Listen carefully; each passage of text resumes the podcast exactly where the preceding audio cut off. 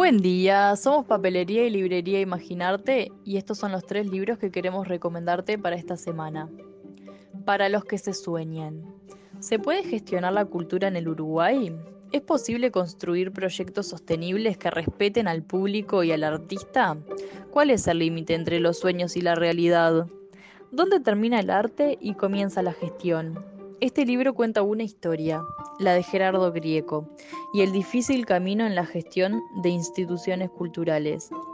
Desde la concreción en 1990 del espectáculo Ámbitos hasta la quijotada de llevar un pueblo al Solís en 2010. Desde las épocas de regalar jazmines a los transeúntes en el Parque Rodó hasta la conducción de la más importante transformación en la historia del Teatro Solís desde la posición cómoda del éxito obtenido al riesgo que implica abandonarla para aventurarse tras nuevos objetivos. Las páginas de este libro nos muestran que los sueños se pueden alcanzar en equipo, con trabajo y constancia, con respeto por las ideas de los demás y sobre todo con mucho tesón.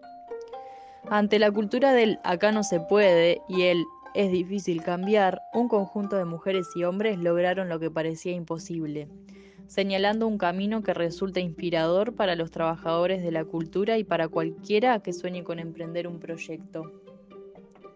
Pasamos ahora a contarles un poquito del libro Escúchate, de Prem Rawat.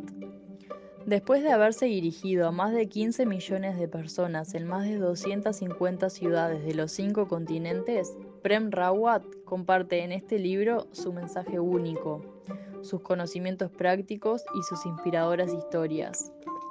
La vida es una experiencia única y maravillosa. Para disfrutarla no busques en el exterior la paz y el bienestar, porque solo lo encontrarás en tu interior, el lugar donde siempre podrás refugiarte. En este relato, enriquecido con poemas, cuentos, experiencias, citas y proverbios orientales, Prem Rawat nos ayuda a emprender el viaje al descubrimiento personal la paz está en tu interior, el autoconocimiento es lo que te permite alcanzarla. Y ahora les vamos a contar que nos llegó el último libro de JK Rowling, El cerdito de Navidad. Un niño y su juguete están a punto de cambiarlo todo. Jack tiene un juguete preferido, Dito, que siempre ha estado a su lado, en las buenas y en las malas, hasta que una noche buena sucede algo terrible. Dito se pierde. Pero la noche buena es la noche de los milagros y los casos perdidos, una noche en la que los objetos, incluidos los juguetes, pueden cobrar vida. Así que Jack y el cerdito de Navidad, su juguete más nuevo y el frustrante sustituto de Dito, se embarcan en un emocionante viaje por el mundo de las cosas perdidas. Con la ayuda de una lonchera parlanchina, una brújula audaz y una cosa con alas llamada Esperanza, se proponen rescatar al mejor amigo que jamás ha tenido Jack del perdedor, el aterrador monstruo de juguetes.